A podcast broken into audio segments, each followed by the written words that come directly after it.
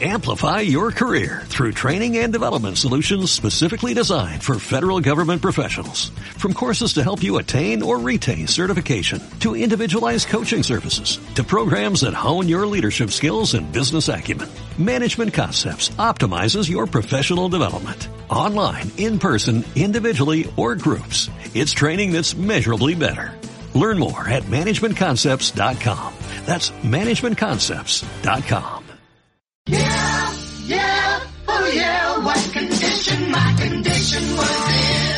Bienvenidos al Club de Cine, de este hermoso especial presencial después de muchos años de parte de los héroes. Tres.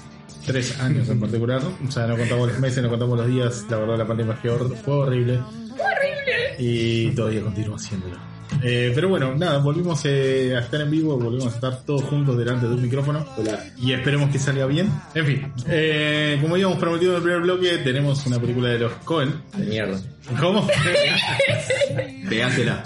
Eh, sí, sí, por favor. Hoy Sí, está permitido. Hoy está permitido. Se llama El Gran Lebowski. una peli que incluso vimos antes del programa todos juntos en familia y la cual vamos a pasar a destripar en este momento. La verdad, una peli distinta, si se quiere, a lo que estamos más acostumbrados a tratar en Héroes. Eh, una película con mucho contenido, muchas La primera estrellas. comedia. Primero fue comedia, pues. Claro. Así no solemos hablar de comedia. ¿no? No, Sí, sí, sí, No, una, comedia. Nunca me dejaron hablar de las películas francheras, pero bueno, ya lo No, hice. en, la, Nunca te lo dejaremos hacer. en la cinta subieron algunas reseñas de. ¿No? Pará, Deadpool entra como comedia. sí.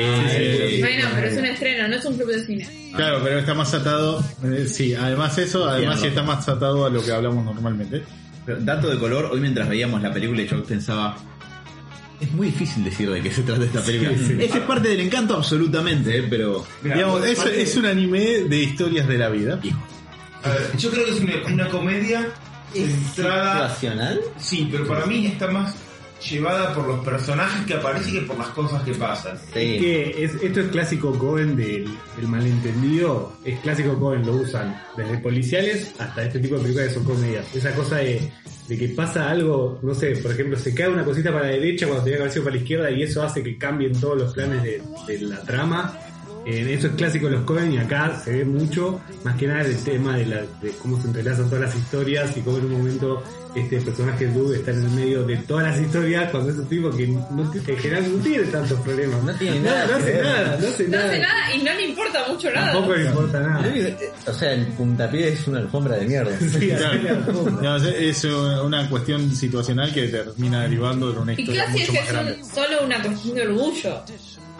Eh, de la la alfombra. alfombra. No, en realidad es más que se deja llevar por el otro que le Sí, rompe el las otro es. Goodman, que, Sí. que al final se cansa. Porque en realidad él tipo, medio que le gustaba la alfombra, pero medio que le chupaba un huevo, entonces el otro le llena la cabeza y dice, bueno, ¿sabes qué? Sí, voy y pido la alfombra. Y el dude medio que va quedando en el medio de todo. Sí. para, Para resumir, es la historia de la confusión de dos personas que se llaman Jeff Lebowski. Eh, eh, ¿cuál, es- ¿Cuál es el el gran Lebowski? Es el otro. Sí. Es el otro, sí. claro. Bueno, donde eh, se lo confunden, le vienen a reclamar una guita a, a- a- al Al pequeño Lebowski, si quiere. Una escena, es una, una escena muy buena porque estos atracadores, primero te das cuenta que son dos pichones, diría Robert. Y, primero, ¿por qué son pichones? Porque eh, van a buscar al dude y vos te das cuenta ya por la casa que tiene que no es un tipo millonario cuando ellos te cuentan que, eh, se dan cuenta en- Igual, ojo, ojalá se lo hizo una casa así. Bueno, bueno, estamos hablando comparado con el, con el Jeff Lebowski. Sí, igual- igual sí, estaba bastante bien. Y ahí hay, hay un diálogo muy gracioso porque le dicen tu esposa le debe dinero a fulano y él dice, ¿esta te parece la casa de un hombre casado? Y después la dice, después el- la parte que dice, I'm, eh, you're not a golfer, tipo, no sos golfista, una dice, tipo, es tu bola de boliche, claramente. Eh, Sí, y la referencia al inodoro, tipo, con la tapa para También. arriba. La tapa está siempre arriba, chabón, en esta casa. Eh, ¿Puedo agregar un dato eh, de como de, de contexto? Sí, y es que el motivo por el que estamos hablando ahora no es solamente porque está bárbara la película, sino porque eh, se estrenó el 15 de abril de 1998. Esta Sí. película dirigida por los hermanos Cohen y protagonizada por, eh, eh, Dios lo bendiga, Jeff Bridges. Sí, como comentaba Sebas, Justamente se trata de una confusión entre dos personajes llamados Lebowski. Hay unos matones que le quieren cobrar guita a otra persona con el mismo nombre del personaje de Jeff Bridges. Eh, sí, a ver, es, es- está el, el Lebowski con dinero, el Lebowski pobre, que es el dude para, para los amigos, que es un tipo que vive de una manera muy relajada y muy en su mundo. Tiene eh, su pequeño grupo de amigos que lo que se llama, ¿cómo se llama el Walter? Walter. Walter, Walter, una especie de veterano que es veterano, Sí, de Vietnam. Sí. Interpretado Vietnam. por John Goodman. por Saul Goodman, que está desquiciado, muy, agresivo. Mejor personaje para mí de la película. Esa. Sí. Puede ser, eh, puede ser. Y Steve Buscemi que hace Danny, que es tipo nada. Es Dan. Sí. Está colgado ahí. Eh, Es un personaje medio como que la trama en general siempre está como en su mundo y cada vez que quiere opinar algo al respecto, eh, nuestro querido eh, John Goodman, John Goodman le manda lo, manda a the cagar. fuck up, Donnie. Todo el tiempo. Claro, entonces el, el, el dude va a reclamarle a Lebowski grande eh, por esta forma que le, fal- le falta. Se, se lo, lo conoce, conoce a su esposa y eventualmente después se entera que sí, que esta mujer le debía dinero y eventualmente la secuestran y queda él metido en el medio de toda una serie de, de entretenores donde van apareciendo diferentes personajes eh, que, que, que todo gira alrededor del secuestro de esta mujer que, spoilers, al final eh, no, no hubo tal secuestro, sino un montón de gente queriendo aprovecharse de, de- de esta Mm. situación para sacar dinero, recuperar dinero. De un millonario que en realidad no tenía plata, que eso es lo que está bueno cual. también a un punto. Sí. Y él queda en el medio porque lo contratan como un mensajero entre los supuestos su- secuestradores Sí. y eh, para entregar el dinero y hacer todo el tramiterío ese. Es, es- sí, esa es la trama. Para mí, ir parte por parte por trama es al pedo porque es No. un quilombo. Sí, porque sí, realmente sí. va apareciendo uno, desaparece otro. Es Y una asociación. y hay- aparte hay un montón de personajes que siguen apareciendo hasta el final de, de la película. Claro, es una asociación de, de- de malentendidos que deriva, digamos, una historia mucho más grande, eh, donde termina como intentando resolver las cosas como si fuera Scooby-Doo. Es que justamente resumir la película sería contar la íntegra, porque Sí. está toda hecha este entramado de pequeñas situaciones y malentendidos que van pasando desde el minuto uno, porque la secuencia que, que abre la película, eh, digamos, con el, el tema de la confusión entre los dos Lebowskis y, y el eh, que, que entran los matones a la casa del dude y que cometen el pecado más grave de mearle la alfombra como un acto de, de- de maldad, eh, es a la apertura de la película, es ni bien arranca y son todas una serie de cagadas una tras de la otra que le van pasando a los personajes. Creo que me parece más rico analizar o entender los personajes que eh, contar la historia de por sí. Sí. Sí. No, lo que quería aclarar es que en parte elegimos no solo por el aniversario, sino pues es una película de recontra de culto. Por eso no, no vamos a terminar en spoilear. Y es tan de culto que esto lo debería haber buscado, pero no me acuerdo la fecha, pero hay una Uh. fecha mundial. El y es 6 de mayo, creo que. 6 de mayo, que es tipo el día del, dude- del duder, del dudeísmo. Hay una religión llamada dudeísmo, Sí. y la gente se junta a- pero en, un, en un lugar de, de Estados Unidos, todo de- tipo A dudear. mucha de gente, todos con bata, todo con el look del dude. O sea, se creó una religión a partir de esta película, digo, Ah, qué hijo de puta. te lo juro. Y, o sea, estamos hablando de una película Vayan que. a labrar. Rambo, Eso es justo lo que le dicen al que dude. Por eso es que eh, está bien, parece bastante simple, pero son personajes que eh, marcaron una época. Salió como en un momento y además la película creo que más allá de los personajes bien hechos, también está buena la música, cómo está filmada. Bueno, los Cohen no decepcionan general en este tipo de cosas. Y reitero, para la gente que vio películas de los Cohen, este es un claro ejemplo de ellos. No hay o en general esta cosa de, de- que nunca sabes para dónde va la trama, siempre la tienen y reitero, lo hacen de comedias románticas hasta policiales y eso me encanta, porque en general todas las, todas las cosas pasan a partir de cosas chiquitas, ¿entendés? Como que, eh, lo que te digo, no sé, el dude de repente le miraron la, la alfombra y tipo, pa, toda una película de eso. Desde 2005 se creó la religión Ahí va.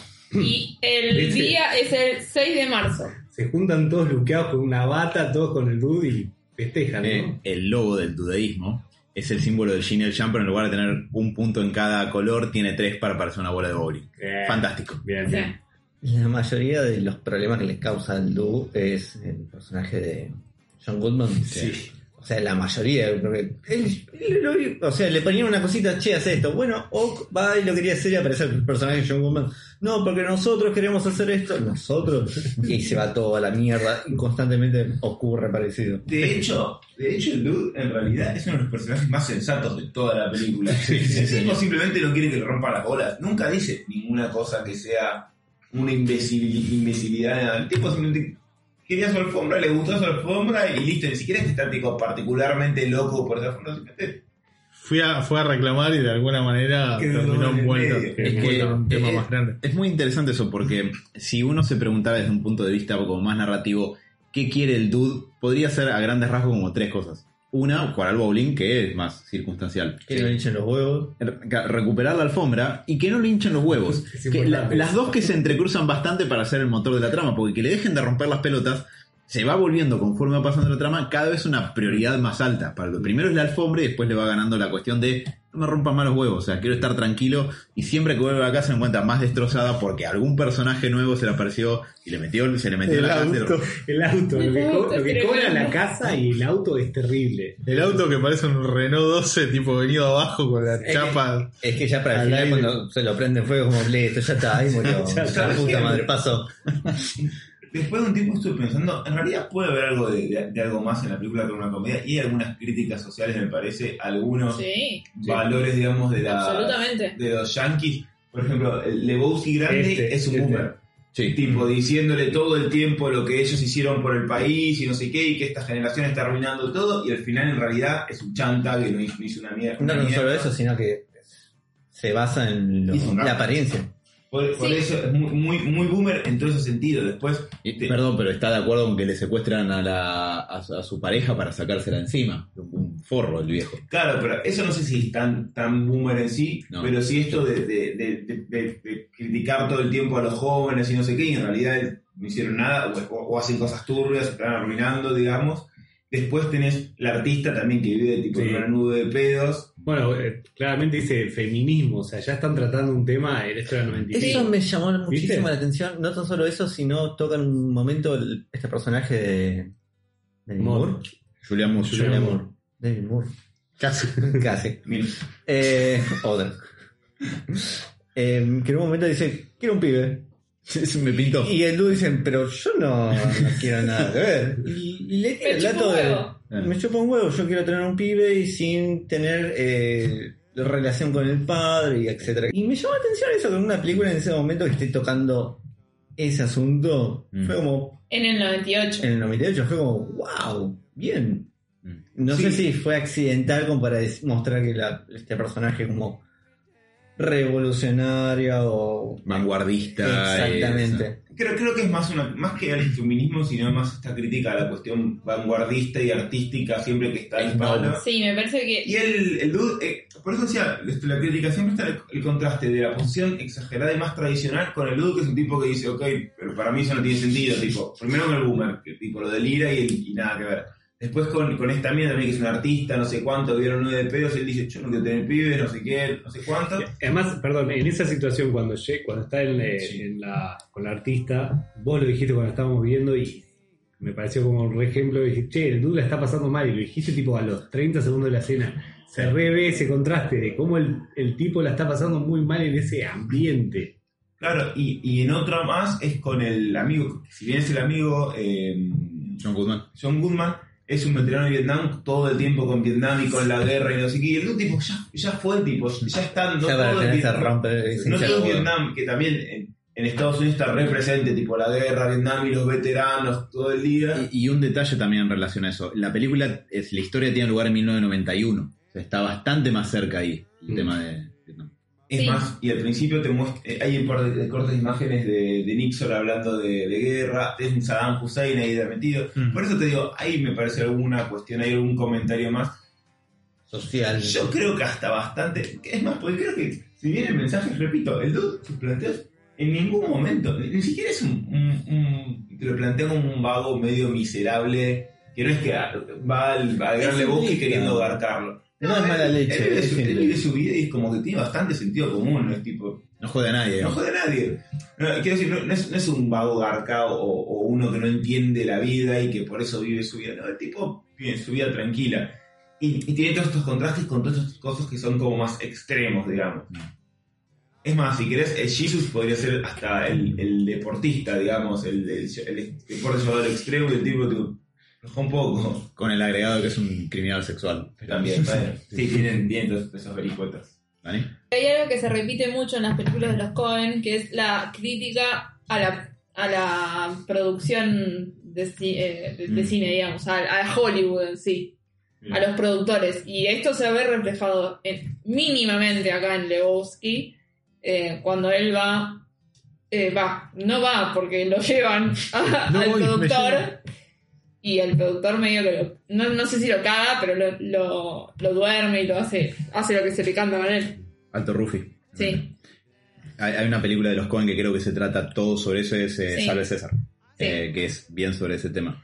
Eh, perdón, es un detalle, esto lo voy a hacer mucho, pero en el momento donde Julian Moore le dice que quiere tener un hijo, es muy gracioso porque después de que tienen relaciones con el dude, está con una especie de posición fetal con las piernas apuntando para arriba a Julian Moore y el dude le dice, ¿eso que estás haciendo yoga es, es, es yoga? No, no, aumenta mis chances de quedar embarazada. Y justo está tomando un trago y escupe todo.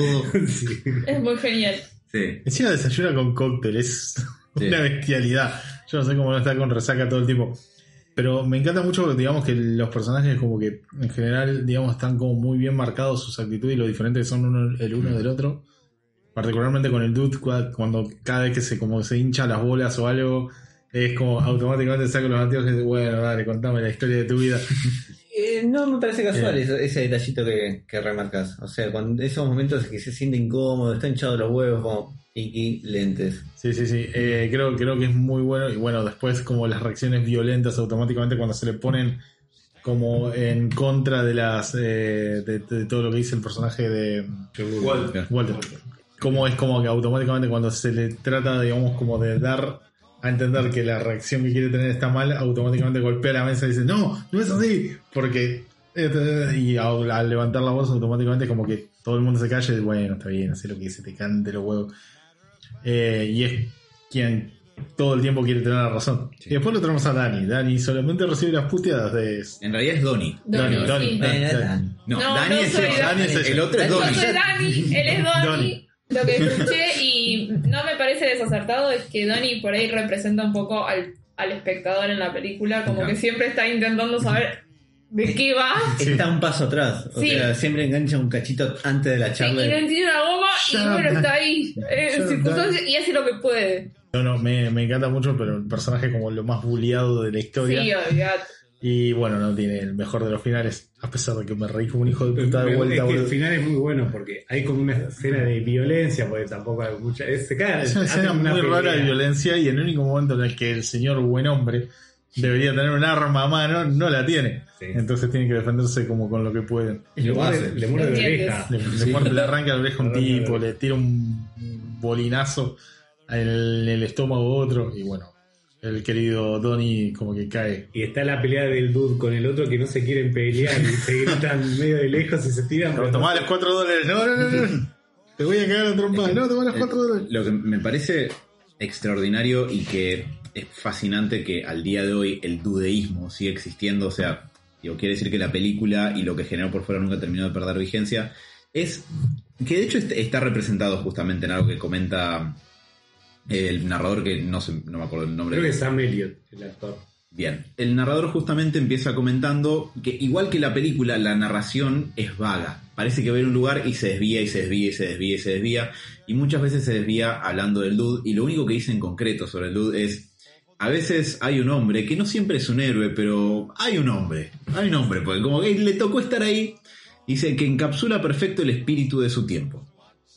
Y yo no sé si es exactamente el espíritu de 1991, donde se supone que, que transcurre la historia, pero me parece que es muy paradigmático el dude, y creo que por eso existe el dudeísmo, de cierto estilo de vida en la adultez, de que no te rompan los huevos, pero encontrar una forma de subsistir sin que te rompan Sí, los huevos, porque el dude de algo tiene que vivir. No se sabe. Ese es el, eso es lo, lo que me parece fascinante. Nunca vemos de qué vive el dude, pero le permite vivir en bata, escabiar todo el día y jugar al bowling con sus amigos la mayor parte del tiempo y no tener un solo problema en el mundo. Los problemas se los traen los otros. Y pagar un sallé de leche con un cheque. Un cheque. De 70 centavos de dólar. Es un montón. Sí, yo he pagado con débito sumas más chicas, me parece, al día de hoy. Pero me, me parece fascinante eso, porque si, uno lo- si yo se lo describiera a alguien, parece por definición un personaje al que no le pasaría nunca nada. Y sin embargo, no es que solamente le pasan un montón de cosas en esta historia, muy al estilo de los Cohen, como recién decía Diego, sino que además generó toda un- una especie de movida por fuera de gente que apunta a eso. Es decir, eso le llega a la gente, claramente, y me parece, no sé, me parece fascinante. Yo me, me metería en dudeísmo Es a ver que, qué onda. es que hay gente, he conocido gente, no al punto del dude, pero gente que es totalmente simplista, que hace su- las cositas lo suficiente como para coexistir y ten- us- eh, tener las cosas que le gustan y, y ya, después el resto a la mierda. Te envidio por ese estilo de Yo- yo vida. lo intenté, que porque yo estaría rasguñando las paredes. Yo, yo lo intenté, no funciona. Pero, El mundo pero se hay pone gente con ese estilo de vida. Al extremo del loop, para mí es un extremo, todo bien. Eh, Es que no es tanto un extremo. A ver, si, su- si supieras de dónde saca dinero, Vivir en bata sí es un extremo, o sea. yo quiero un poncho hace rato. Es verdad, es verdad que viene hinchando con un poncho. Yo creo que como esa- esas pijamas de cuerpo completo. no, no, Robert. Tipo, Burro. Ese, ese sabés que la cola como que puedes desabrochar. No, no. ya se revertió todo. Sí. Eh, Lo lograste. no, a ver, el, pro- el problema del duda en realidad es que no sé. A ver, si, si te mostraran que durante tres horas de la mañana labura en algo, consigue guita para vivir, es un chabón funcional de la sociedad Es que, que- se es- viste en bata. Eso es- me llamó la atención también. En ningún, en ningún momento, si bien le dicen, che, te ofrecemos 10 lucas, un millón, etcétera tampoco se muere por la guita. No. No, No se le muere por la interesa. guita. Solo le dice que quiero terminar este trabajo y que me paguen. Bueno, ¿me van a pagar? No. Ah, ok. Yo, yo lo que asumo es que estamos flasheando acá, ¿eh? Es que gana de guita tipo con los bolos, porque es la única manera que, digamos, como que estos torneos que juegan, tipo, cada tanto dan un premio y con eso tira. Tal vez, con- tal vez en Estados Unidos podés sacar préstamos para pagar otros préstamos y no te controla nadie.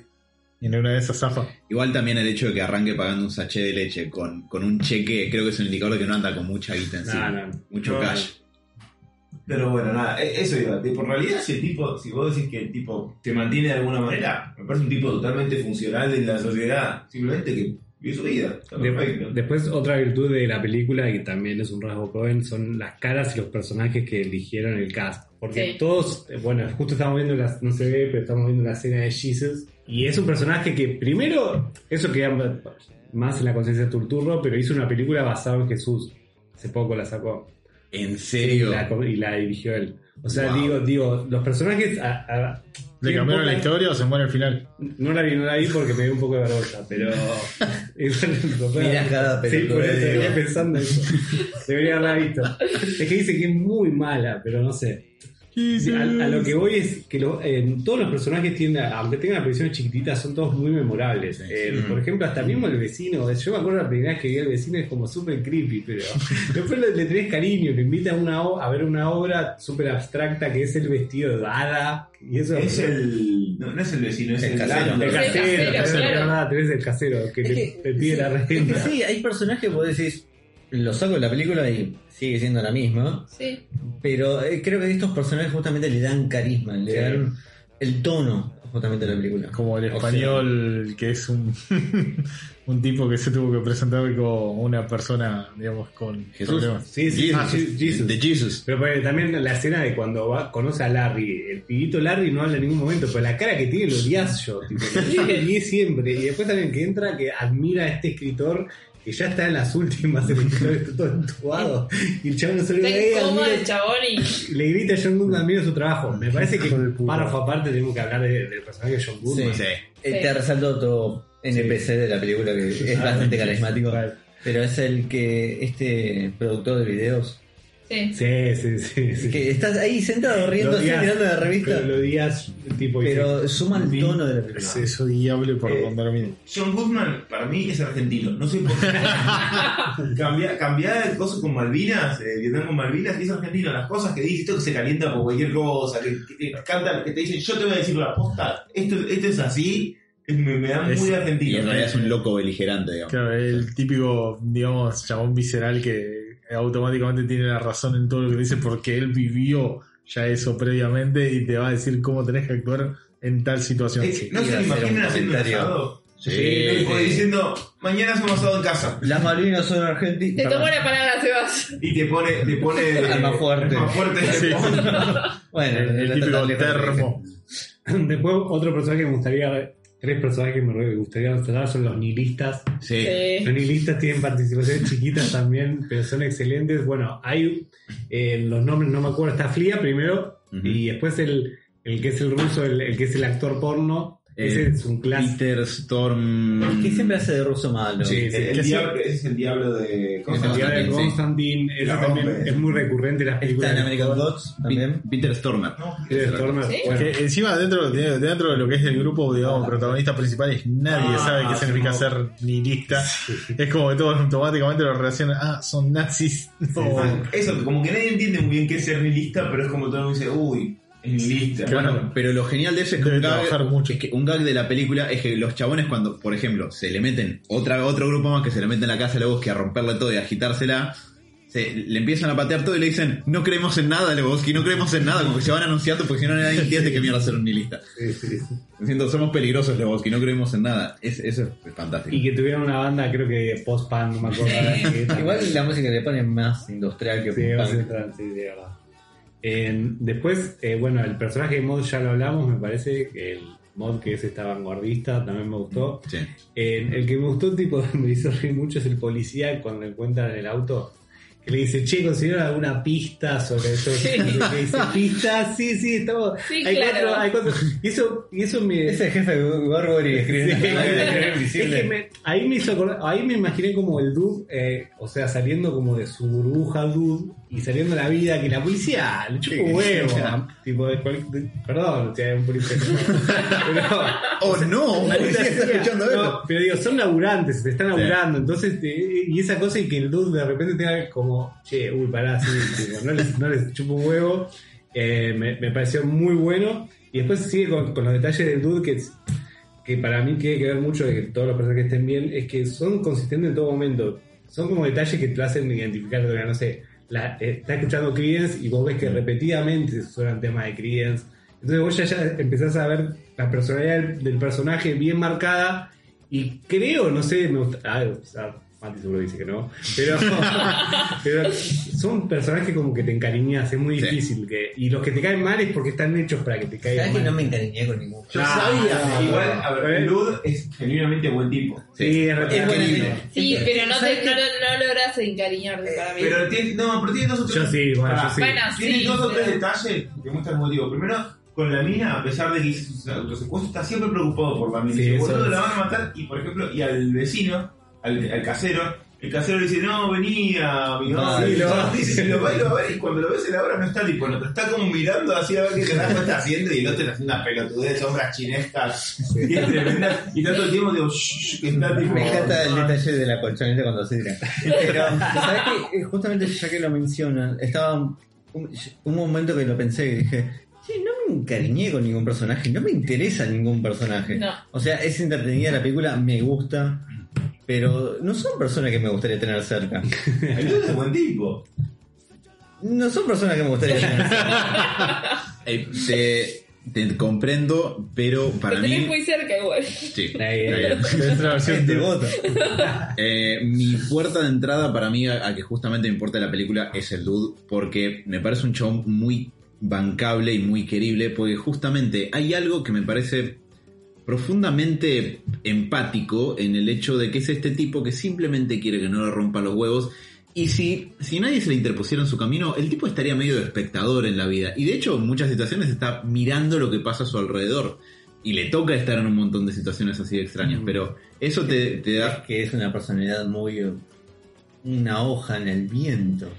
Sí, pero para mí eso funciona. de- Esa es la personalidad que justamente digo, No es una hoja en el viento el Lud. El tipo sabe lo que quiere. Una alfombra que no esté que meada. no le rompa los huevos. No, jugar al bowling, estar con los amigos. No bañarse con un hurón. ese y. Sí, pero justamente se deja llevar por los comentarios del amigo. Bueno, No, el- justamente esta el- película te a lo ver, muestra. No, no. no se deja llevar, le llena la cabeza el otro de tenés que defender porque si no, el otro tipo tiene guita, vinieron, se vieron a la Bueno, pero justamente es eso, es como le están rompiendo la bola. Bueno, creo que seamos el intermediario de un secuestro. Bueno, Bueno, por ahí por la guita, boludo. Te, te dicen que te muestran que él no tiene, un- Y no pero- tiene un mango. Sí, pero tampoco le muestra, muestra tanto interés de la guita. Porque muchas Más o veces, menos, muchas mí. veces le, eh, le ofrecen guita, es como dice, Tampoco, es que- o sea, tampoco es que no tiene un mango, porque no es que está preocupado porque no tiene un mango. Sí. El chupo medio que le A chupa un huevo. el chabón no, no quiere guita porque Es no más, guita. perdón. Cuando le ofrecieron 20 lucas por una boludez, el tipo quiere porque justamente no te- se nota que no tiene para pagar la Es que renta. 20 ok. lucas te las tira dos años. el. Igual hay un, hay un momento cuando lo drogan, Sí. termina diciendo, me chupa un huevo, yo quería mi alfombra y, y ahí queda Ah, inconsciente. te echa los huevos, sí. Bueno, pero es un poco, te muestran un poquito de lo que realmente quiere el tú. No Pero es que de ahí a, Obvio, obvio, sí. De ahí una hoja en el viento igual es, es otra cosa, porque como dice Sebas, algunas cosas quiere. Pero no obstante, el, para mí hay, hay dos ventajas en, en que sea de cierta manera. La primera es que como personaje de punto de vista viene muy bien. Vos estás viendo la historia a través de él y porque él más que nada lo que está haciendo es mirar lo que le pasa en una buena parte de las situaciones, en otras es más proactivo. Pero como espectador eso te viene bárbaro. Y por otro lado es que es un chabón que más que nada es más tranqui o más de observar que, que de meterse. Un poco por esta cuestión, eh, no es simplemente de, que es un chabón paja, digamos, que no hace nada, sino que no está muy motivado tampoco a meterse con lo- los asuntos de los demás para no joder a nadie. El, el momento más paradigmático, aunque parezca raro de decirlo, que me parece que ejemplifica eso, es cuando creo que Jesús lo está bardeando y le está diciendo que les van a romper el traste en el torneo de bowling. Sí. Y la mejor respuesta que se le ocurre. Sexual. Bueno, no, no es, esa no es la respuesta del dude, pero Jesús le está diciendo, eh, vas a ver lo que les vamos a hacer en el torneo, los vamos a pasar por arriba, los vamos a romper el traste, bla, bla, bla, con una típica chicana deportiva de lo vamos a matar. Y la respuesta del dude es, sí, bueno, esa es simplemente tu opinión, chabón. Es eso, o sea, el dude es ese personaje y eso sí me, me parece querible y me parece que hace que sea funcional verlo a él un poco expectando estas cosas y yendo, siendo llevado hacia adelante por las acciones de otros personajes. Es que yo realmente puedo ver eh, cómo podés extrapolar algunas posturas filosóficas a, a- a cómo vive el tipo. Porque repito, tampoco es que es un tarado, no, no es un Homero Simpson que está tirado y tomando No, cerveza. para nada. Al, al final, de hecho, fue ese el que se da cuenta de toda la tramoya que hicieron. El tipo empieza a sacar Sí. cuenta y dice, ah, este hijo de puta lo que hizo fue esto. Porque de hecho es bastante inteligente, pasa y queda en el medio de... Es un pajero, nada más. no sé si es un pajero, queda en el medio de un, de un, un montón Y de es, quilombo. es- es medio fiaca. Sí, fiaca sí. sí, sí. Es- es feca, pero, pero no, no, Fiaca, pero no boludo, digamos. Claro, pero, a ver, pero no, no- no es ningún momento un pajero que tiene que hacer algo importante y el tipo dice no me da paja. El tipo lo que tiene que hacer, lo hace. No, no está motivado a hacer cosas que a los otros les importan. A él, a él la guita tanto no le importa. No le importa tipo, tener una carrera súper importante. No le importa que, no sé, que la casa sea lujosa. No le importa el- la guerra y lo que sean. No le importa eh, el, el deporte. Lo que le importa es claramente jugar con los amigos. Porque Sí. el torneo no le interesa tanto. No, si el otro, bueno, saca un arma porque cruzó la línea y el dude tipo, ah, ya fue. está. O sea, al contrario, que, es, un perdón, que tiene muy claro lo que le importa. Es incluso le pregunta, che, ¿qué- ¿cuáles son tus pasatiempos? Y no, nada, eh, juega al bowling y, se queda ahí medio carburando, pero...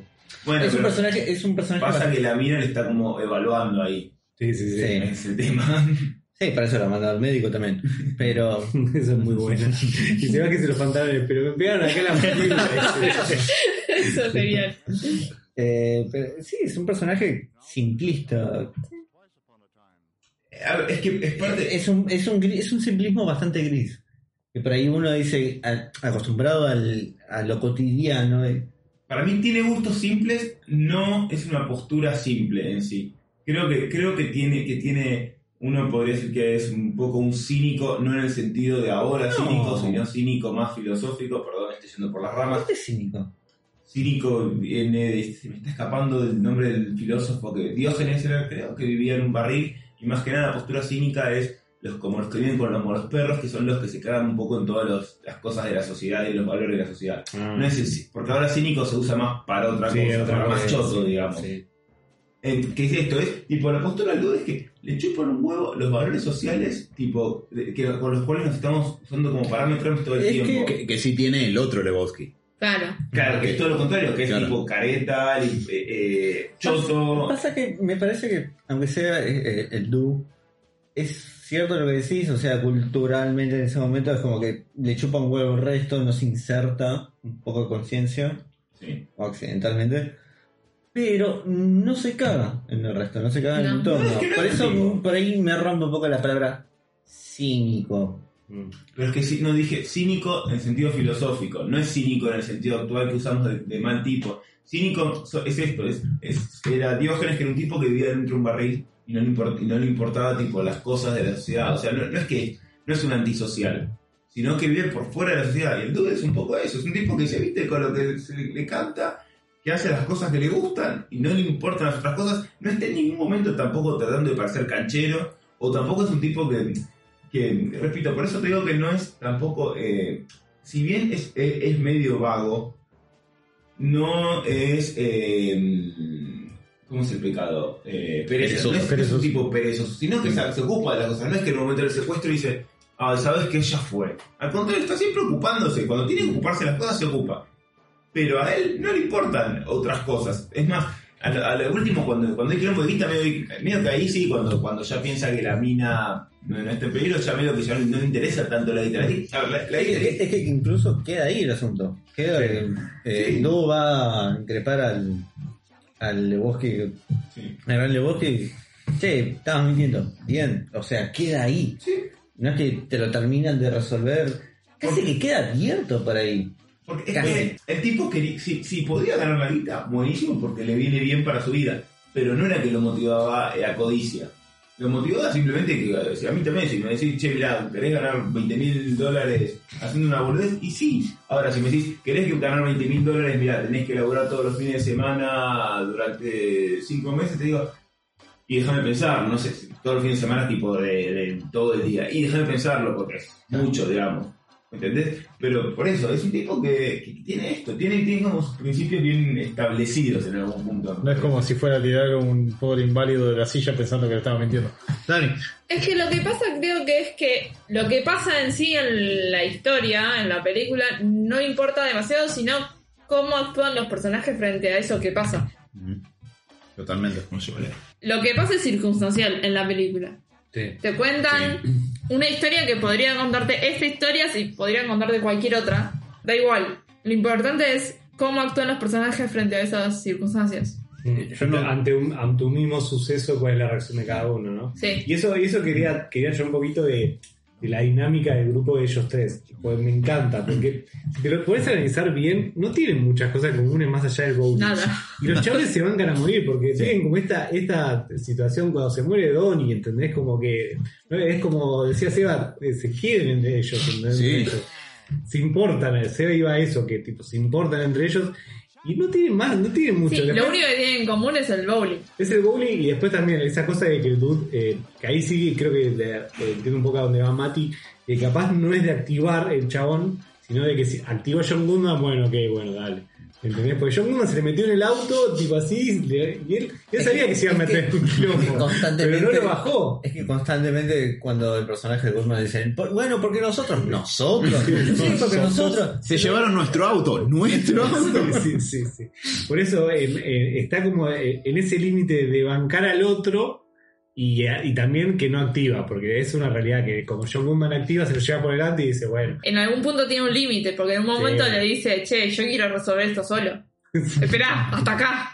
sí, sí, Hasta acá llegaste vos, déjame resolverlo como puedo, pero lo resuelvo yo. Sí, e- eso es verdad. Y- igual, reitero, y no sé si acá me pueden ayudar psicólogos, pero eh, ¿cómo, se puede, cómo, se, cómo se generan esos, esos grupos como humanos a partir, capaz que solo de bowling, y no tienen nada en común. Bueno, mismo, no, Aero también puede ser, sí, puede ser. No, tenemos más cosas en común. Creo. Eh, a mí lo, lo que me gusta mucho de eso es que Eh, No seas hijo de puta. Tenemos el lista, el random, el Robert. Tenemos, Una categoría en sí misma. nos gustan varias cosas en común, Sí. ¿no? tenemos personalidades Muy distintas. diferente, muy diferente. Pero es que los grupos no se componen netamente de personas que se parezcan en sus rasgos No. de carácter, sino de personas que, a ver, esto no lo digo con Ya conocimiento. está cagando, ya te estás buscando la vuelta. No, basta. Bien. Yo con mi grupo de amigos de, de allá de donde vivo yo, muchos Ah, no tengo nada que Tiene otro grupo de amigos. Ah, no. ¡Mátenlo! Nada, Eh, con, con- con lo de la escuela, tipo, yo con un montón no tengo nada que ver, salvo que nos juntamos a jugar al fútbol. Eh, va, literalmente es lo mismo que con el bowling. Cambiame bowling por fútbol. es- Perdón, eh, me voy a la mierda, pero ¿esos amigos o buenos conocidos? No, amigos de toda la vida. Pero te juntas a jugar al fútbol solamente. Con algunos sí, con otros nos juntamos a Para Mati eso es algo malo. Creo que estamos teniendo ¿Y un insight en la mente de Mate que no nos esperábamos en otro rollo. Pero es lo mismo que, o sea, nos está representando en su mente como, ah, solo hacemos un programa juntos, o sea, No, con ustedes. no. Ustedes, bolsas de carne, para mí son mis compañeros de programa. Eh, Me a, a mí lo que me gusta mucho justamente de, de esa cuestión, que también es similar a, a- a la actitud del dude frente a la vida, es que, pero me pasa más con, con el, el grupo que, que tiene con Donnie y con, y con Walter, es el hecho de que hay algo... Dani. Donnie. Dani. Donnie. Ella es Dani, el personaje es Donnie. Porque puedo decir, Donnie se muere y por suerte Donnie Dani no. todavía no. Por favor. Eso. Eh, la vida. Claro, exacto. Pero ¿qué pasa? Es, es muy realista eso. O sea, los grupos se forman así. Gente que se fue encontrando y fue formando vínculos medio de pedo y el vínculo quedó.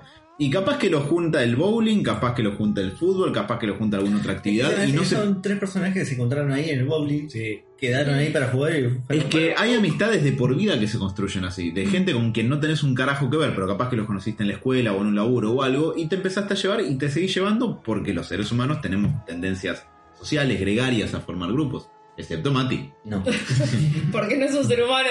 Es un endless, como ya hemos establecido, más antiguo que el tiempo mismo. Gracias. Pero me, me parece que justamente hay algo, a mí que por lo menos me resulta muy atractivo por lo realista que es, porque los vínculos humanos se construyen así. Y por otro lado, que, o sea, si bien nosotros no sabemos exactamente qué es lo que los habrá juntado o reunido en su momento, parece que fue más que suficiente para que al día de hoy se banquen una cagada a piñas entre todos, o sea, Sí. se banquen los trapos, que Menos Donnie. bueno, pero justamente cuando, cuando Donny palma, ahí que le- además que Además en la pelea vos a Donnie lo ves muy nervioso, no se quiere pelear nunca, es uno de los que con el dude saca plata para no pelear. Automáticamente dice, tomen, tengo cuatro dólares, yo tengo Bueno, diez. Y Walter dice, oh, dude, creo que el- le dispararon a Donnie. No, no le dispararon, se infartó solo por no pelear. No hubo disparos. No me disparos. Es terrible, pues yo esa escena también, la primera vez que la dije, che, ¿qué hubo? ¿Qué le pasó Claro, a lo Donnie? bajaron. Mira, solo un par de Yo es que lo, lo apuñalaron, algo parecido. Empecé a reír Y un pelotudo Donnie y se muere. siempre hace chuza hasta que esa escena antes de morirse no lo hace.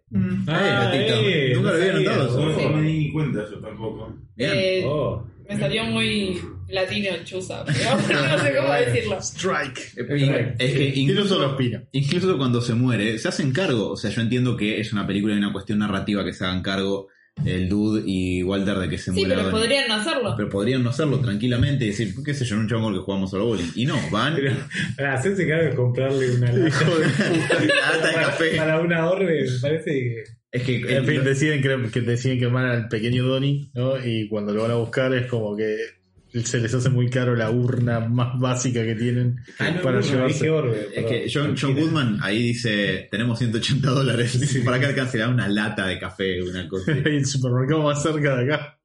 Es que, perdón, si me pasa a mí, métame una lata de supermercado. Sí, yo también, ¿eh? No gasten pelotudeces. Tal Es lo que yo haría. Eh, úsenme para asustar gente. Yo te planeaba poner el vasito de, de Batman que tengo ahí. Gracias. Ese sería un final apropiado. Al lado de la mesita. Pero eh, me parece que, que eso justamente vuelve a lo que comentábamos antes. El atractivo de la película no es particularmente la historia, son los personajes. Y eso, no sé, quizás acá Diego seas el que más conoce el resto de la filmografía de los Cohen, yo no tanto, por lo menos al día de hoy.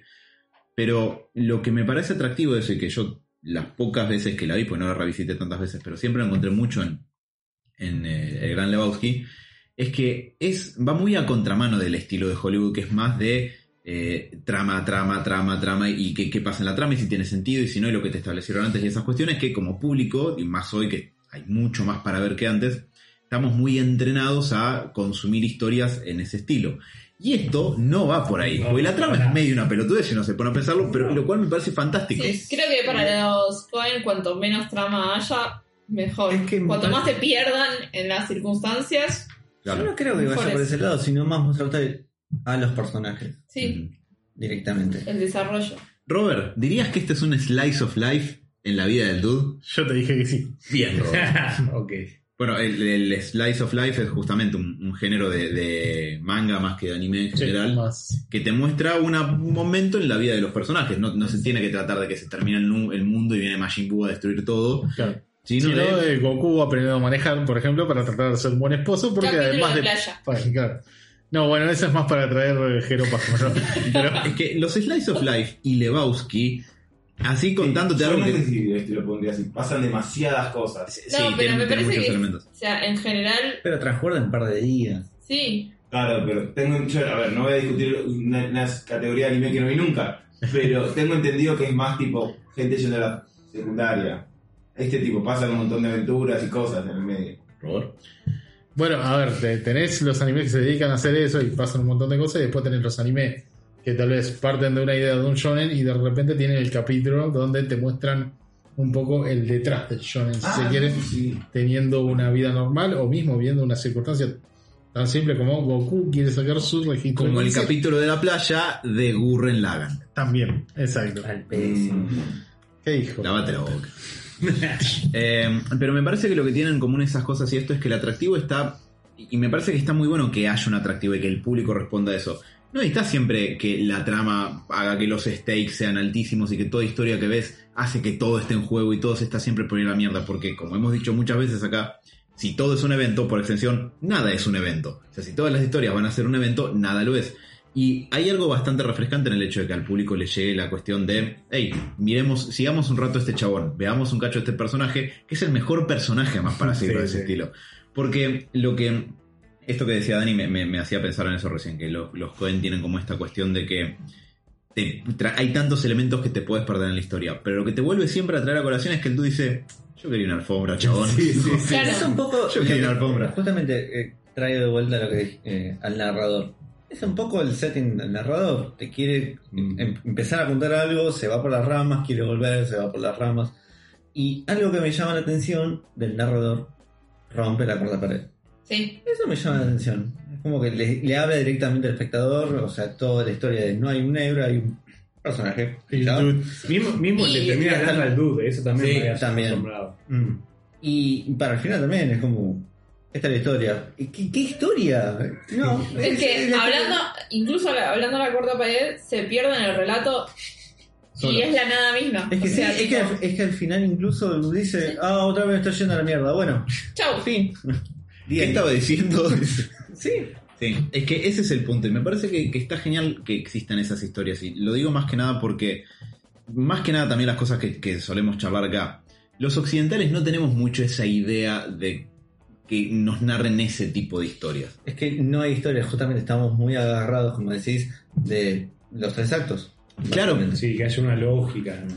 Pero yo creo Sí, que. Un y el, desarrollo tema, del y el tema del narrador es un tema, no sé si llega a ser una, también una crítica al- a las producciones de esa época o anteriores, sino que se usaba mucho en una época y después se dejó de usar porque obviamente si podés mostrar algo en una película, mostrarlo en vez de contarlo, o sea, decírmelo. Mm. Entonces me parece que es también, ¿para qué voy a hablar? O sea, yo el narrador, ¿para qué voy a hablar si te lo puedo mostrar? Mm. Eh, es un poco una pequeña, no sé si crítica, pero digamos, referencia a si hay algo que podés mostrar en pantalla, ¿por qué lo vas a contar? Claro. Sí, sí. Hablado. Show, show don't tell. Mínimo se, se burla, creo que en eso en el final de que narrador se va por las ramas. Y además te das cuenta que en cualquier momento se va por las ramas, que no tiene mucho sentido lo que está contando. Y al principio también. Sí, sí, es que una lo único de que una característica de los Cohen también es que son muy clásicos, a pesar de que estamos diciendo que no es normal como lo cuentan, son muy clásicos y tienen y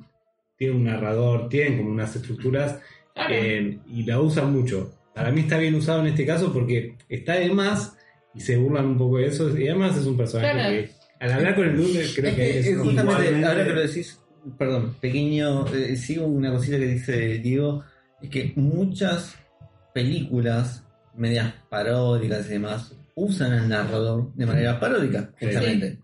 Entonces eh, tiene sentido que justamente que una película que no tiene estructura, digamos, que eh, rompe un poquito eso, tiene sentido que haya un narrador que se vaya por las ramas. Sí, sí, totalmente. Es que igualmente el narrador da un mensaje al final, y yo creo que sí tiene algún- un poco de sentido, que es justamente que va mucho con la postura del dude en cuanto a la vida. ¿Qué es esto? Que el dude, tipo, de ese dude a Biles, que es. El dude está ahí, tipo, y, y un poco la historia trata de eso. De Y que- siempre va a haber un dude porque tengo un pibe ahora. No, pero, pero que el dude está ahí, o sea que, que, que frente a toda la parafernalia que hay dando vueltas, el tip- está el tipo simple que simplemente está ahí, vive su vida y, y escapa un poco de, de todo eso. Y el narrador este también es un poco así, está, está metido en esta superestructura de la película, pero el tipo simplemente está ahí y te dice lo que le pinta a veces y te marca al final este mensaje de qué bueno que a pesar de todo este quilombo siempre me hace sentir bien que, que esté el dude, que es un tipo que es un, que es un poco el héroe porque es el héroe porque no se engancha en todas las pelotudeces, que, en todas las miserias que tienen todos los demás. Sí. Por eso me parece que tiene bastante contenido la película, más allá de que parece que no. Está, está en ese lado, me, me gusta bastante. Y después, más allá, cada uno, pero es muy graciosa. O sea, Sí. todas estas Sí. situaciones que nosotros estamos contando, creo que vale la pena verla porque es muy graciosa, está muy bien filmada. Insisto, tienen un ojo para elegir al, al ca- al cast de cada uno porque las caras, lo- los, diálogos que son perdidos. El de la policía, yo me acuerdo de la policía cuando lo agarran al dude, que de la policía de Malibu, ¿ves? De Malibu. Sí. Sí. Eh, Tipo, es como, lo va y lo cagan a piñas y vos decís, ¿por qué? Y, y- y tiene un sentido en la historia y el chaval le dice, es fachista y es como así, la... A ver, ahí sí se, claramente se está burlando. El que revolea Sí, la taza por la obvio. Sí, frente. pero fíjate que el diálogo que tienen no tiene mucho sentido, es este policía como que va y lo increpa y nada más, como que solo... Esa era la función de él, en definitiva, y era echarlo del condado, que no dejarlo más parado a Trijo. Claro. Eh, digo, una bajada, ahí sí, ahí dice, hay una bajada y hay contenido. La policía, por lo menos la de Malibu, parece bastante fascista. y te lo muestra de una manera muy graciosa. Le pega un, con la taza y decís, yo me acuerdo la primera vez que la vi, era, che, me puso incómodo porque la verdad es muy agresivo. Sí. tipo, porque no es que muy te- fuerte. Sí, además en general te avisan cuando te van a pegar en las películas. Acá no le avisó. ¿entendés? Así que, no, en ese sentido también consigo con Sega que hay una. que es algo que consiguen los jóvenes mezclar eh, bajada social, o sea, eh, crítica social con humor. Otra que también me hizo acordar, eh, que tiene muy parecida, capaz esta, esta sí la vieron, que es eh, Quémese antes de leerse, ¿la vieron? Sí, No. la vi. ¿Vos la viste? Tiene muchas cosas en común. eh, porque- Me, me dejó muy perturbado esa película. ¿Ves? Porque pasan, pasan todas también, son como en. Sí, pasa algo que pica para el otro lado y Sí. de repente termina cayendo el FBI en esa. Es como que todo, eh, digamos, esperás como que ocurra algo como muy espectacular y simplemente son personas, digamos, de la vida real con actitudes muy marcadas eh, que terminan envueltos en algo que no entienden y que medio como el espectador le hacen creer una cosa y termina siendo otra totalmente distinta. Bueno, Eh. esa escena que nombrabas recién, Diego, me hizo acordar también, eh, justo está pasando, eh, la escena de la bañera. Ah, sí. Que le mete como un, no Hurón. un hurón, tipo, adentro de la bañera mientras él está. Es como. Después, después, después también juegan mucho con el tema Johnson y los, los nombres al Sí. pene, tipo, como esa, esa burla de tipo, eh, me yo me lo imaginé por ese lado, ¿viste? Y tipo, el Johnson, ¿qué es un Johnson? ¿entendés? Sí, que le ponen mil nombres No, no. cuando la vagina es solo vagina. Sí, por eso. Y es innombrable. Totalmente, totalmente. Cuando el tipo ya está hinchado los huevos, cuando el dude está hinchado los huevos de que le caigan a la casa sin, digamos, sin tocar, Sin nada, sin avisar, ya sea para rompérselo algo, que pone la barricada con la silla y se olvida que la puerta abre para afuera. no me puedo haber estallado tanto la raya como es la primera cosa que lo veo haciendo, tipo como un laburo, Sí, sí. es sí. tratando de tapiar la puerta para que no vengan a romper más las pelotas y se olvida que la puerta abre para afuera y la silla cae, los matones entran y los cagan a trompada otra vez. Pobre dude. No, no, es terrible. Pasa todo.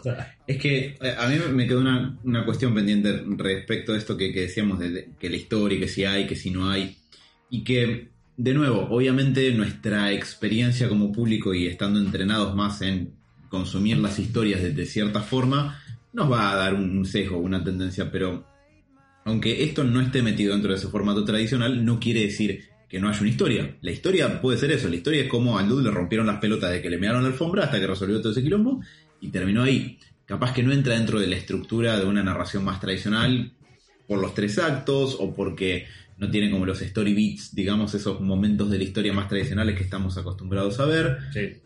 Pero es una historia, a fin de cuentas. Y lo que me parece que es atractivo de eso y esta cuestión del slice of life, que, que es una comparación que estoy forzando a propósito, es que la vida humana es más parecida a eso. En Sí. realidad, es mucho más parecido al, al caos aleatorio que es el, el cosmos frío eh, y que, al que no le importamos, eh, pero eh, porque no tiene estructura. Es que incluso te corrijo en algo. El Doom no lo resolvió. No. ¿no? La esposa no estaba secuestrada, apareció de vuelta porque se fue de gira. Y encima le echan la culpa a él y como dice, sea, no, esa- no, gracias a vos la mina está salvo. Es que, a ver, sacó la conclusión de que, bueno, el esposo en realidad hizo toda la treta y que los alemanes nihilistas Esos animales.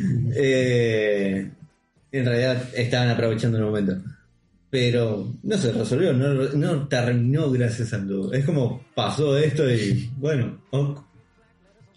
De Yo el único, el único problema que me pareció muy verosímil es que ese pelo no está descuidado. ese pelo tiene un manito de crema. Sí, no, ese pelo está muy bien cuidado. Ese brillo. Mucho mejor del mío, imagínate. Ahí, ahí, ahí, Es que ahora. Dani, no sé si la ven en la cámara, pero está en modo Lynch.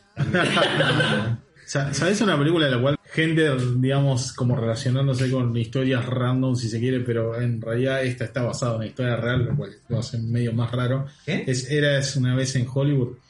A mí O sea, me hizo acordar mucho. Porque técnicamente son eh, personas que dentro de todo está- se supone que están dentro de todo el mundo de- del mundo del espectáculo viviendo una escena totalmente inverosímil porque bueno termina digamos totalmente bizarro porque técnicamente termina en un asesinato la historia real y eh, acá es como bueno termina un asesinato pero del otro lado Sí. Claro, en la, en la vida real muere Sharon Tate y Claro. spoilers, y en la película no. en la película no sino que bueno lo tenemos a DiCaprio y a Coso con un lancha llama tratando digamos de detener a los asesinos pero medio como que va por ese lado son digamos como eh, un dúo de personas que digamos tienen su forma de vivir la vida digamos de, de tratarse con distintos tipos de problemas y se encuentra con la problemática de que hay otras personas que a acabar con su vida digamos ya llegando como al cierre de la historia que todo el mundo conoce y bueno en este en este acto final es como que lo que ocurre es como que el director ¿sabe qué? no quiero terminar con esta nota triste entonces vamos a volverlo totalmente irreverente y vamos a hacer que el DiCaprio prenda fuego a alguien con un llama Sí, pero en ese caso también es el mismo concepto. Es como un fragmento de la vida en la, eh, o sea, en la vida de tal persona, digamos. claro qué o bueno sea, no tiene ni principio ni fin. termina, O sea, termina, claro, no termina con algo mucho más objetivo la Claro, película, más que contarte contar lo que está pasando. Lo que está pasando y un poco cómo se entrecruzan un montón de personas con distintos objetivos en la vida, concluyendo, digamos, en una, digamos, en una historia conjunta que, bueno, termina medio bizarra en este caso. Y la del Dude y los otros termina, bueno, con una especie de nota medio baja, pero así todo como que es parte de la vida que termina ocurriendo esto. O sea, simplemente nos cruzamos con las personas equivocadas, nos metimos en el momento equivocado y las personas, digamos, nos encontraron de forma equivocada y bueno, se genera toda esta historia. Es que Eh, la muerte de Donnie es bastante, no casual, pero accidentada, que le podría pasar a cualquiera. Claro. No, Mu- no muere justamente por un balazo de un encuentro. Claro, salvándole la vida al protagonista También. o Es siendo como- el héroe de la Se historia. asustó y murió por un paro. Sí. Bien, muy real. sí. Muy triste, ojalá no me pase. Cualquier cosa mierda. Te va a salir una, una bola de fuego y gloria. Bueno, ya tenemos eh, hablado un poco de la trama, digamos, los Sí. personajes en sí, tema de la música, si se quiere. Ese, yo quería poner el detalle del, de que hay varios momentos eh, tipo musicales, ¿vieron? Sí, Tiene, tiene particularmente un Está- momento musical donde la verdad que están- al dude se le escapa tipo una, una movida de cadera que... Bueno, El- Sí, sí, sí. los dos momentos que está soñando que una le pega una trompada y la otra que está drogado. sí, sí, sí. Yo, yo creo que son grandes momentos. Encima, la verdad que lo último que esperaba era tipo al dude bajando la escalera con tanto estilo, digo, siento como que de repente me lo transformaron en el personaje y es otra persona. Es que era un sueño, Rafa. punto, por eso. Y es un poco la, la gracia de, de cómo explican los sueños, de que de repente adquirís habilidades eh, extraordinarias, como pasa en mis sueños cinematográficos, que más de una vez he contado. ¿Cuánta gente hay ahí? No, no tanto como quisiera, pero sí, la verdad hay una cosa muy loca. No, estamos en vivo. No, no, no, no, no, cosas que se pueden contar. Pero no sé, hay secuestros, fantasmas, de todo en mi sueño. Últimamente hay demasiado Entre tus sueños y Moon Knight no sé con qué quedarme, ¿eh? por eso ten cuidado. voy a llegar a un punto, voy a terminar atándome la pata a la, a la cama y poniendo arena a los costados para ver qué hago de noche. Pobre Vicky. Sí. Pobrecita. Diego, vos que, que los tenés más calados quizás, eh, Sí. los Cohen son de, de meter esta cuestión de, de los musicales. eh, Sí, pero no tanto, por eso te digo, eh, eh, me pareció, me pareció bien, bien usado y además los sueños no son muy profundos. El Dude, la preocupación del Dude es que no le corten el Johnson, que, que, sí, viste, que se le echen unas tijeras, después creo que Es se que mueve se el bowling. justamente con el bowling, que es el mayor interés, Sí, sí. Y con el sexo. y con Sí. justamente con Pero después, Sí. después de que conoce a, a Maud, antes, o sea, el personaje de, Ju- de Julian Moore, antes no es que es un tipo que está tratando de ponerla a toda costa. Sí, sí, sí. Es recién después de eso. Y Bueno, me parece muy moderno lo que, lo que habíamos hablado antes, esa de que quiere tener un hijo. Sí. Y no le importa Vos- con sí, quién. No importa, vos el tipo esperás como a que haya- No, no, quiero tener un hijo. Vos fijate. eh, vos ni te metas. No, sí, no quiere que. En, en ese sentido también me, me parece eh, bastante precursora. Y otra mención que quería hacer, otro personaje, es al mayordomo de. Pa, mayordomo. Sí, de, de Gran Lebowski, la rompe. Philip Seymour la, la, la rompe. Y es un personaje que se le nota mucho en todo momento la cara, el momento, o sea, lo que está sintiendo el personaje por la cara. Y está muy bien expresado, ¿viste? Tipo, el dude, hay por momentos que tipo, lo pone muy incómodo. Después ya, eh, creo que vos, alguien dijo, che, ya le dice el dude. Sí. Sí. Y es verdad, como que ya con- medio que lo conoce y sabe en qué tono hablarle que para que dude le responda. Eh, Me parece un personaje El recurso de cuando se pone nervioso se caga de risa, se caga de risa entre comillas. Sí, sí, sí, sí. Y cuando le dice eh, otra que el chabón cumple todo lo que le dice el, due- el dueño, el, el jefe. Qué feo, sí. Eh, te dije, me dijo que repita que la mano de ella está, tipo la vida de ella está Y lo repite tres veces. Y el chabón lo repite y lo mira a la cara. Yo me imaginé que seguramente eh, el Big Lebowski se lo había dicho de esa manera. Sí, sí, sí. Eh, digo, ¿por qué? Porque otra parte que también me parece que se ve mucho el- como la relación de, del gran Lebowski y su asistente es cuando le da, nos llegó esta carta y, y vos ves que el gran Lebowski quieto, sentado, dándole espalda al dude y el otro, mientras relata, o sea, el Bill Lebowski va relatando, el otro ya se está moviendo como si el gran Lebowski fuera el que le esté dando, le está dando Sí. el, el manuscrito.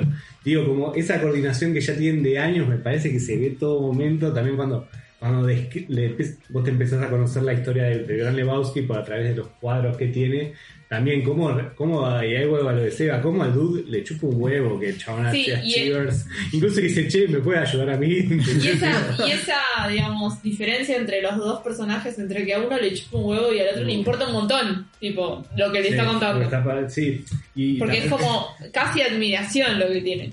Es que es, es vanidoso, de hecho la hija lo dice. A mí me hace reír cuando empieza a tocar la plaquetita. Sí, no, le- por sí. favor, no. Sí, sí, porque es muy importante. No, por favor. Cuando se va también la toca de vuelta, eso me Sí. Sí. Sí, o eh, tipo, lo- los vagos van a morir, le dice no sé qué, tipo, y vos ves cómo esa voz gritona en el momento se va yendo con la puerta, la escuchás de fondo, y aparece el otro y cómo me fue bien, bien, me dijo que me quede como bien la forma de lo re durmió al viejo. Es que eso es como lo que decía Sebas. No es ningún boludo. No. el- ahí estuvo rapidísimo. fue rapidísimo. Porque, por ejemplo, la, la actitud anterior que uno se le ve cuando está tan eh, relajado que lo pone incómodo al personaje de Philip Seymour Hoffman, podría dar a pensar que está medio cualquiera, que no Sí. le importa. Pero no, no, salió de ahí de que el gran Lebowski lo cagó a gritos, le dijo, sos un vago, hace como la generación de tus padres buscaste un laburo, bla, bla. Sale. ¿Y cómo le fue con el señor? Ah, re bien, me dijo que me lleve cualquier alfombra del lugar. Chao, se la llevó. Listo. Sí, sí. Em, Y más, y medio que se la lleva porque el otro lo trató mal. Sí. Si no- si- Sí, si no, no sé si de Si no, el chabón en un momento, tipo, medio que estaba bueno, sí, porque una alfombra, no sé qué. Si el otro lo trataba bien, listo, quedaba ahí. Pero como el otro lo trató peor, se enojó y se le hizo esa. Muy bueno. Pero me, me- me gusta mucho ese, en el dicho en el mejor sentido, como ese estereotipo de la relación estilo Burns y Smithers, donde te das cuenta que el lacayo no es solamente un trabajo para el chabón, lo, lo admira Lo muchísimo admira. al gran Lebowski y, y, eh, anuncia todos los logros del tipo a, a alguien como el dude que le importa tres carajos, le dice, bueno, mira acá cuando lo reconocieron con tal cosa y se reunió con el presidente, con la primera dama, ay, tiene una foto de eso, bueno, no, de eso no, ah, bueno, y entonces con otra cosa importa. Tres huevos.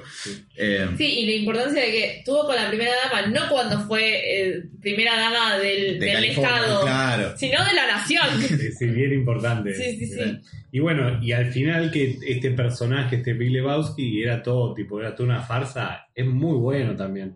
Porque eh, nunca, nunca sospechás que es toda una farsa. Sí. Hasta que te lo dicen de así, no es que te dan indicios y que, y además también no va por ese lado tampoco, de que, de que el tipo sea una farsa. Me parece que ahí volvemos a la crítica que, que ellos vienen bajando y el contraste que hacen con el dude de estas dos sociedades de, la generación de, de personas que nacieron en la década de los 50, poner fines de los 40, hacia, creo que se extiende hasta principios de los 60, se les dice boomers porque viene la palabra baby boomers y es por el boom de nacimientos que hubo posterior a la Segunda Guerra Mundial en Estados Unidos en particular. Eh, Pequeña aclaración, hoy en día es un insulto para decirte viejo en internet. Claro, Sí, pero- sí, sí, es que lo vi, no, pero- No es tanto viejo, sino es este viejo cascarrabia de. ¡Buscate un laburo! Claro. esta generación de ahora que está perdida, Están no sé qué. como estancados. Claro. Sí, y sobre todo medio rancio, o sea, con Sí. opiniones me- medio facho, me- medio. Medio reaccionario, que va a putear si, si dos hombres se pueden casar, probablemente. mi y decir que- césped. Sí, pero, pero a la vez, esto, además careta, esta cuestión, Sí. tipo, esta generación que tipo lo tiene todo servido y vos te enterás que nosotros, tipo, ellos cuando eran pibes te pedían comprar una casa ahorrando dos años y nosotros comprar una casa tenemos que matar a alguien, básicamente. y tomar su casa. Y morir. Aprende a parar. viejo. Nah, e- e- es esa la cuestión boomer. El boomer es como esta cuestión chota que porque no tiene ningún tipo de consideración por los pibes y que son unos boludos.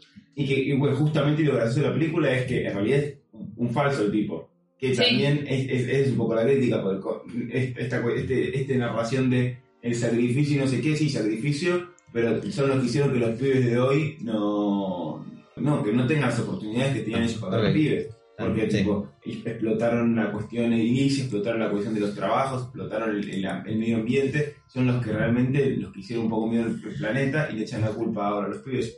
Una persona de esa época, es, es- Claro. es- es esa una crítica Boomer, tipo, los pibes ahora no quieren tener hijos, no quieren formar una familia y una casa. A eso tengo Porque no lo podemos pagar, o sea, no Una ¿no? tu casa propia con tres pibes a los 25 años, porque salvo que tipo tengas mucha suerte o te o labures en una cuestión muy productiva, pero un pibe hoy no puede pagar eso.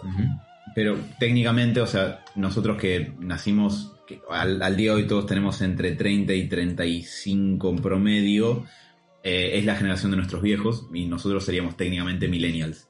Más allá de que tenga esta cuestión estilo Slice of Life de lo viste al dude buscar una alfombra porque se la mearon y termina con que se le muere un amigo y no, no tienen mucha relación esas dos cosas entre sí, por lo general cualquier historia que veas, incluso un Slice of Life, algo te está contando sobre algo. Y me parece que si hay una lectura que muy fácilmente puede tener, y digo muy fácilmente porque creo que, es muy consistente, ¿no? Porque es una lectura simplona, es esto que dice Sebas, de, mira, la historia va de un chabón que parece un generación X, que el, el dude lo sería, de que está en cualquiera y que no le importa nada y es eh, acusado por este gran triunfador en la vida, este tipo que se superó, que, que superó sus adversidades, que le dice, anda, buscate un trabajo, vago de mierda, este y lo otro, los vagos nunca triunfarán. Y al final el dude es un buen tipo que nunca joda a nadie, que ayuda a todo el mundo, se da cuenta de todo el chanchullo, y en el chanchullo, ¿quién estaba metido? El- sí, Ah, pero además el supuesto gran triunfador y, y ejemplo social. Moraleja, esa gente a veces no es tan buena como parece y esos valores de, de- de ese sector, de esa coordenada sociohistórica quizás no sean tan buenos como parecen. Careta, rati. Exacto, ya está en pedo.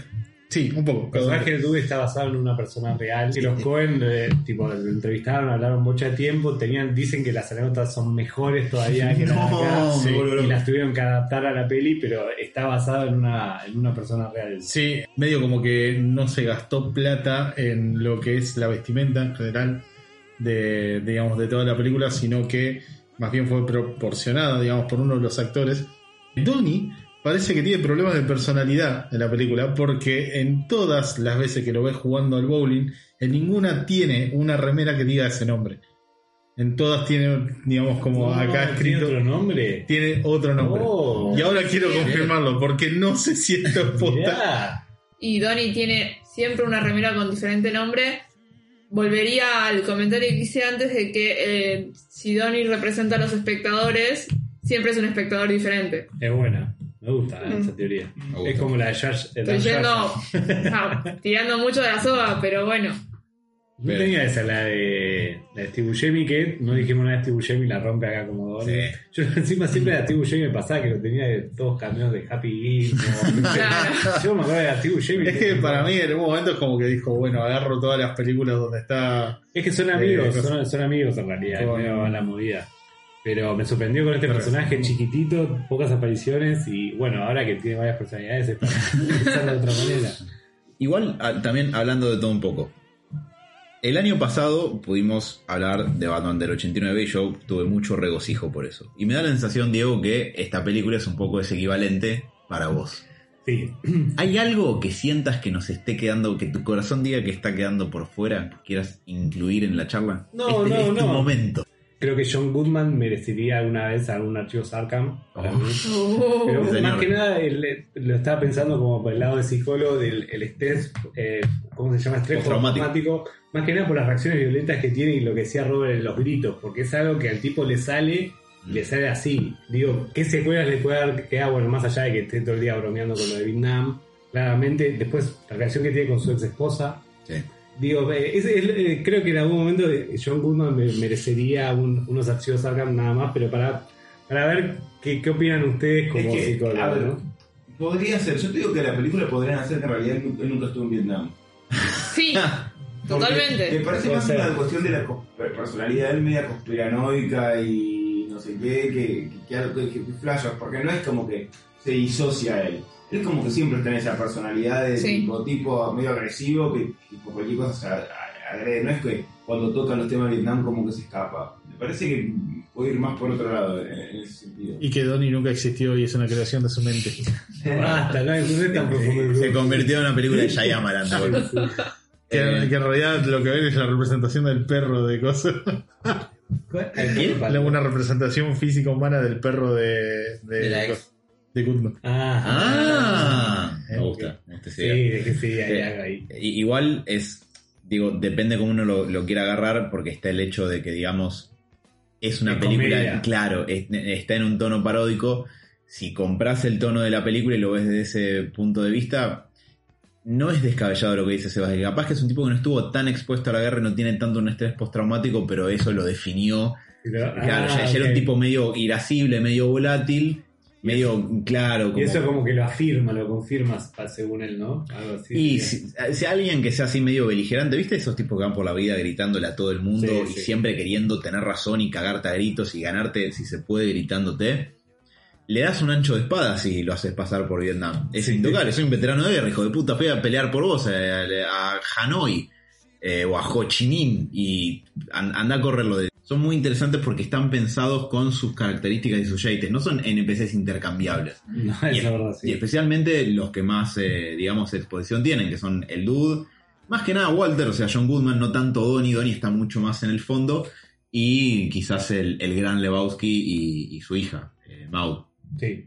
Eh, me, me parece que son como los que la historia expone más y por lo tanto tienen más yates, pero todos hasta, no sé, el, eh, de los, los lindistas alemanes que como vos decías, Diego, tienen pocas un- apariciones, pero igual son re Sí, características. hasta el productor de videos que aparece en una escena, creo. Creo que lo odias, yo de verdad, Sí. yo, tipo, los días, ahora no me reí un poco, porque, pero me acuerdo al principio Chase re odioso y a Seba le salió, tipo, el Luz lo odia ya.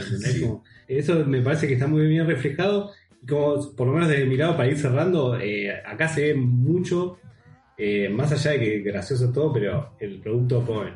Acá es, eh, es una de las mejores películas de ellos, además. Y, y todas las caracter- características que venimos marcando eh, son muy comunes en todas las películas de ellos.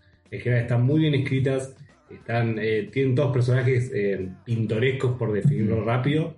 Tienen, unas, tienen tramas que no son complicadas, pero a la vez sí, en el sentido de que son, en general son casualidades de la vida.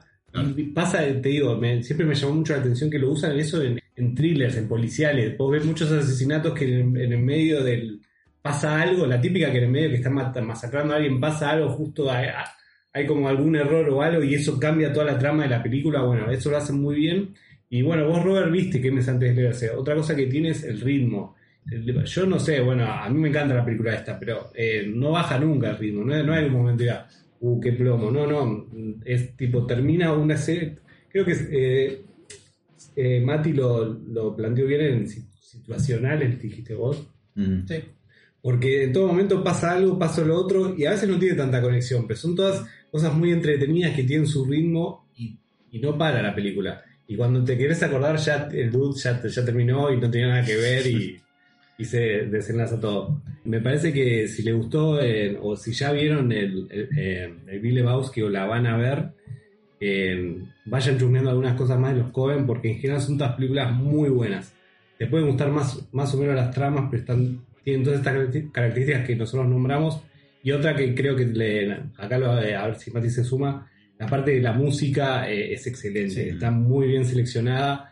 Si vos después buscas el soundtrack, son todas, son todas canciones de bandas como muy fundacionales, muy eh, que reflejan el momento de la época, Creedence, ¿entendés? Mm. El, el- el chiste de... Bueno, está mucho el cliché de poner Creedence De en película de. Vietnam, por ejemplo. Sí, Sí. por eso. Y No, perdón. después también en el momento que dice odio las águilas de, de- es aquí- también es como que cierra también cierra mucho la personalidad del dude también hay un detalle eh, de que el dude tiene su parte artística porque viste cuando está con con Mod eh, dice que él estuvo en un par de movidas no, no por Metallica que fue telonero de Metallica eh, no fue en Metallica sino que cuenta que estuvo no sé en qué enmienda y tipo y, no- y él fue uno de los siete De como los que él- siete él, él Sí. estuvo, me- tuvo su momentito así medio artístico, su sensibilidad artística y, y pasó, le pasó el tren. Pero por eso te digo, me parece que el dude, si empezás a ver detalles de la película, te lo refleja muy bien el personaje y es, como dijo, o sea, es un buen tipo. No, va más allá de, eso y bueno, de, todas las cosas, estas peripecias que le pasan en el medio. Pero reitero, ¿les gustó esta peli? Eh, les recomiendo eh, los Cohen porque hacen desde policiales hasta comedias y todas tienen estos detalles que está todo bien cuidado. La verdad, los Cohen en ese sentido, por eso he visto varias, casi las que todas, todas las que pude, porque eh, tiene estas genialidades, porque de verdad, más allá que nos gusta a nosotros, eh, es una película que marcó un antes y un después en, en más que nada en la cultura de Estados Unidos. Y vos la ves y no parece, pero Sí. la verdad que sí, allá, allá absorbieron mucho y, y véanla, de Bill Lebowski. Un detalle que es medio técnico y medio artístico en, en cuestión de los Cohen es que en esta película eh, el dude aparece en todas las escenas. Por más de que haya una escena, por ejemplo, la, la del bar de los nihilistas, que él no aparece en sí en la escena, dicen que aparece atrás pasando con el auto, por ejemplo. Ah, ¿en serio? Wow. Como que está en todas las escenas pasando. Eh, un detalle de- del detalle que tienen los Cohen al hacer la película. Sí, sí, ah, sí, ah, tiene muchos de esos juegos. En, en Faro, que es una de sus clásicas, ellos que juegan con la palabra ya, ya. Hay alguien que contó toda la cantidad de veces y está a propósito, tipo, que usen ese latillo en ese pueblo. Recomiendo los Cohen, véanla y vean, vean el Bill Lebowski, no, no, no pueden ver los, los Cohen y no ver esta película. Totalmente. Les mando un saludo grande. Hasta la semana que viene y chau chau.